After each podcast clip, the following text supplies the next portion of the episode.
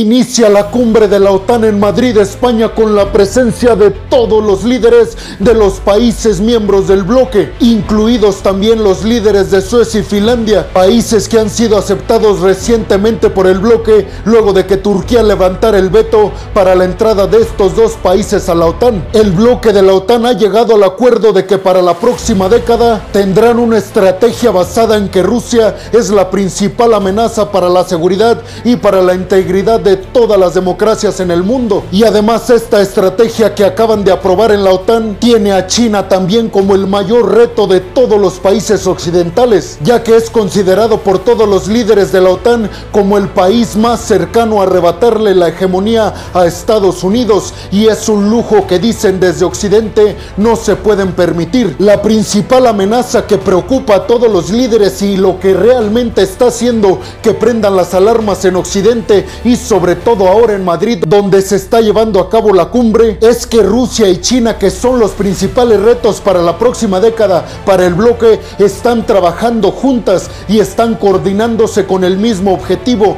acabar con la hegemonía que tiene Occidente sobre todo el mundo específicamente el Reino Unido Estados Unidos y la Unión Europea. Sin embargo tenemos que mencionar que todos y cada uno de los líderes presentes en la cumbre de la OTAN han dicho que no tienen para nada la intención de confrontar directamente en la cuestión militar a Rusia. Esto porque desde Occidente supuestamente están cuidando la integridad de todas las personas en el mundo, que obviamente correría riesgo si se enfrentan la OTAN y Rusia por el poderío nuclear que ambos bloques obtienen. Sin embargo, afirmaron que diplomáticamente y específicamente refiriéndose a las sanciones desde Occidente contra Rusia, en eso sí, dijeron, están dispuestos a llegar hasta las últimas consecuencias, con el propósito de que Rusia no siga con estas intenciones de adherir territorio que no le corresponde, haciendo referencia a la zona del Donbass que ya tiene en su posesión Rusia y que le ha quitado prácticamente a Ucrania. Y para la OTAN y el bloque occidental es imprescindible quitarle a China sectores que ya domina, específicamente los sectores tecnológicos, industriales y la infraestructura crítica que está llevando a los países subdesarrollados, de materiales estratégicos y materias primas y por supuesto y lo más importante, las cadenas de suministro que hoy en día dependen por completo del gigante asiático. Además, el documento que firmaron con todos estos puntos bien claros referente a la nueva estrategia que estará tomando el bloque occidental en la próxima década para salvaguardar supuestamente la estabilidad y la seguridad en todo el mundo, haciendo referencia, como ya les mencioné, a que van a ir directamente contra Rusia y contra China. Además de esto, aseguraron desde Occidente que la principal fortaleza que tiene la OTAN es su poderío nuclear. Y es que se afirmó que el poderío nuclear que tiene la OTAN, específicamente el de Estados Unidos, es lo más valioso que tiene la OTAN para salvaguardar sus intereses, sobre todo para que Rusia se detenga en un dado momento de atacar a un país miembro del bloque. En cuanto a las posibles nuevas adhesiones de algunos otros países al bloque como la reciente de Suecia y Finlandia, en el bloque occidental dijeron que las puertas de la OTAN están abiertas para todo aquel país que quiera pertenecer al bloque, únicamente necesita cumplir los requisitos necesarios para su adhesión. Además entraron la discusión en el aumento de tropas en el este de Europa, específicamente en los países limítrofes con Rusia. Y como ya les había mencionado en otra noticia, se confirma que la OTAN estará aumentando de 40 mil a 300 mil tropas en esta zona. Imagínense ese número. Por eso algunos geopolitólogos están hablando de que la OTAN está previendo la tercera guerra mundial y no quieren que sus fronteras sean sorprendidas. Además, Joe Biden dijo que Vladimir Putin es el único culpable de la otanización de Europa, con referencia a que hoy en día todos y cada uno de los miembros del bloque están más unidos que nunca porque hoy en día tienen una razón de existir, frenar el avance de Rusia y de China. Y dijo Joe Biden, el único culpable de esto es Vladimir Putin. Además hay que sumarle las declaraciones de Jan Stotelmer, el secretario general de la OTAN, que dijo, Vladimir Putin invadió Ucrania para no tener más OTAN en sus fronteras. Y dijo, la OTAN hoy en día le está respirando a Vladimir Putin hasta en el cuello. Zelensky por su parte participó en esta cumbre y se dijo muy agradecido por todas estas políticas de confrontación contra Rusia para buscar persuadirla de que saque sus tropas del territorio ucraniano. Además, Estados Unidos aumenta de 4 a 6 buques en España y Joe Biden dijo que España es uno de los principales aliados de Estados Unidos en toda esta región europea. Por su parte, el Kremlin ha dicho que esta adhesión de Suecia y Finlandia y todo este mensaje que están dando de que van a enfrentar a Rusia diplomáticamente, lo único que va a causar en el mundo es más inestabilidad. Pero yo aquí les pregunto, ¿qué causará más inestabilidad en el mundo? ¿Que la OTAN se ponga de acuerdo para ir enfrente de Rusia o que Rusia haya invadido Ucrania? Déjame tu respuesta a esta pregunta en la zona de los comentarios. Bienvenidos a un nuevo video de geopolítica en el cual, como ustedes ya saben, les voy a platicar lo más importante que ha acontecido a niveles diplomáticos y geopolíticos alrededor de todo el mundo. Y vámonos rápidamente con la segunda noticia del día de hoy y es que Alemania se convierte en el país con el mayor ejército convencional de toda Europa. Si lo escuchaste bien, Alemania. Esto obviamente se transforma en un cambio radical de la política militar alemana para el exterior en cuanto al aumento de todas y cada una de sus tropas, además de su arsenal militar. Y es que con esto Alemania se convierte en el mayor socio comercial y militar de los Estados Unidos en esta región. Esto con el objetivo de que tengan el mayor ejército en toda Europa, superando al francés para un posible ataque de Vladimir Putin y que la respuesta de la OTAN y en general de Europa sea más rápida y eficaz. Estados Unidos dijo que estará enviando todo el poderío militar necesario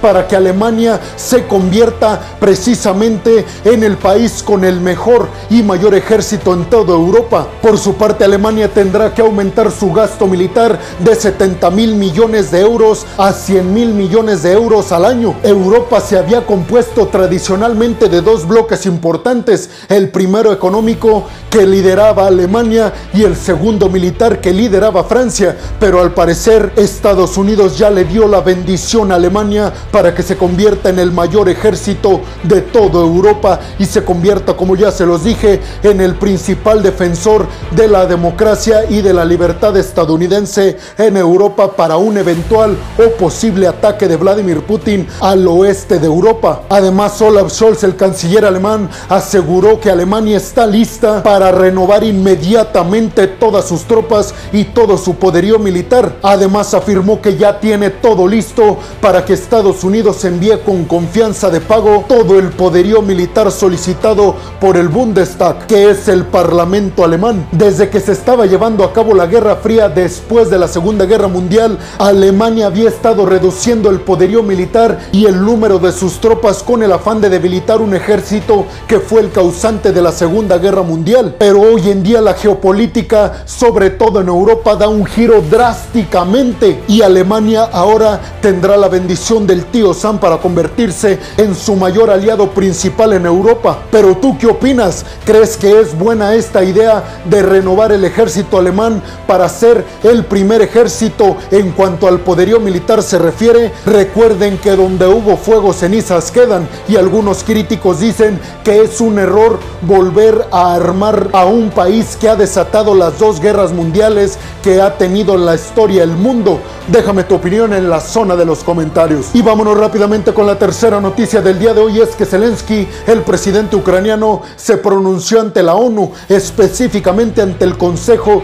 de Seguridad de esta organización y les dijo a todos que necesitan catalogar inmediatamente a Rusia como un estado terrorista. Esto por el ataque a Kremenchuk, donde Rusia fue la causante de la muerte de un montón de personas inocentes en un supermercado. Además, Zelensky les dijo a todos en el Consejo de Seguridad de las Naciones Unidas que realmente no están haciendo algo sustancioso para que Rusia frene su hostigamiento hacia Ucrania. Y dijo Zelensky, no puede ser posible que Rusia todavía ocupe un peldaño en el Consejo de Seguridad de estas Naciones Unidas. Pero tú qué opinas? ¿Crees que esta opción de que se nombre a Rusia como Estado terrorista sea una buena opción? Y sobre todo, ¿tú qué harías si fueras el líder de las Naciones Unidas? ¿Seguirías como están las cosas o tomarías una postura radical a favor de Ucrania? Déjame tu opinión en la zona de los comentarios. Y vámonos rápidamente con la cuarta noticia del día de hoy, es que el bloque europeo acaba de llegar a un acuerdo muy importante de cara al futuro, sobre todo al futuro energético y al futuro de toda la humanidad pensando en pos del medio ambiente. Y es que a partir del 2035 los autos de combustión interna van a llegar a su fin, ya no se van a poder seguir produciendo y además se va a prohibir su compra. Únicamente se van a poder fabricar y comprar autos eléctricos o cualquier tipo de automóvil pero que no tenga motor de combustión interna. Esta medida se está tomando para que Europa logre tener para el 2035 las emisiones a 0% y muchos críticos de Occidente están diciendo que esta noticia se da para de alguna manera calmar los ánimos porque hay que recordar Alemania va a volver a encender todas sus plantas de carbón para hacerle frente a la crisis energética causada por las sanciones occidentales a los energéticos rusos por su invasión a Ucrania. A petición de Alemania y de Italia, todos los países del bloque europeo van a permitir la entrada al mercado económico de todos los países a tecnologías limpias y renovables, tecnologías alternativas como carburantes o motores híbridos recargables. Esto es un gran golpe para todas las automotrices alrededor del mundo,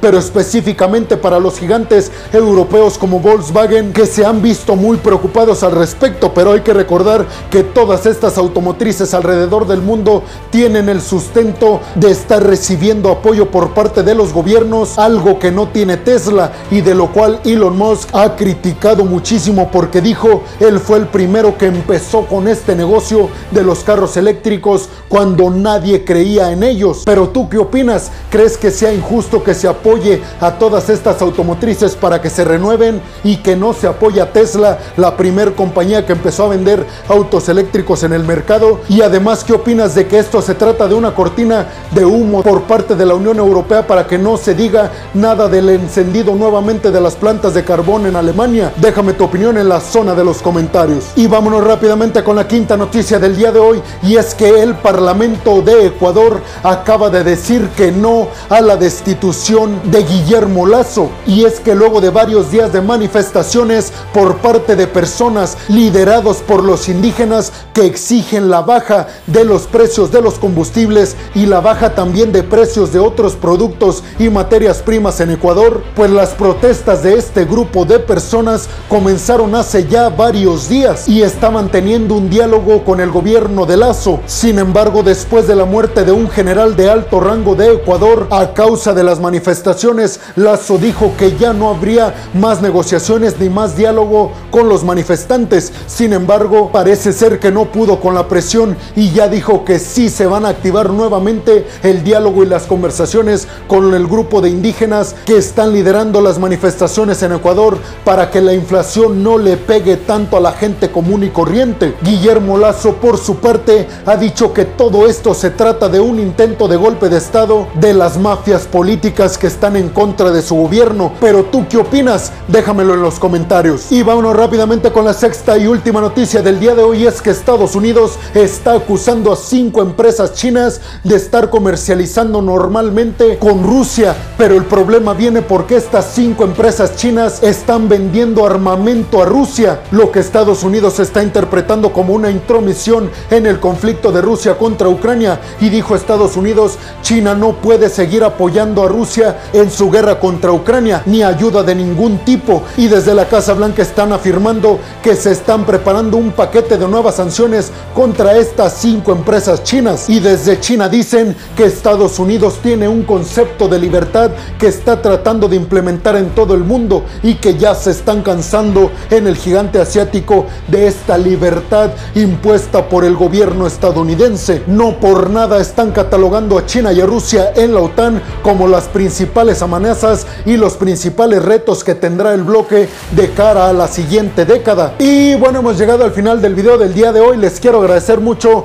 por haber llegado hasta este punto del video. Les quiero recordar que me ayudarían muchísimo si comparten este video en todas y cada una de sus redes sociales, si me regalan un like, si además me dejan su opinión en la zona de los comentarios. Y les recuerdo que si están escuchando esto en Spotify, no se olviden de seguir al podcast, si están viendo esto en Facebook, no se olviden de seguir y de darle like a la página. Además, si están viendo esto en YouTube, tampoco se olviden de suscribirse al canal y de activar la campanita para que les lleguen todas y cada una de las notificaciones cuando subo un video nuevo de geopolítica o de otras cuestiones a mi canal. Como siempre lo hago, les agradezco mucho a todas y a todos ustedes porque este proyecto es única y exclusivamente a que siempre interactúan con todas y cada una de mis publicaciones. Así que muchas, pero muchas gracias. Sin más por el momento, peregrinos, nos vemos en el siguiente video de geopolítica. Hasta la próxima.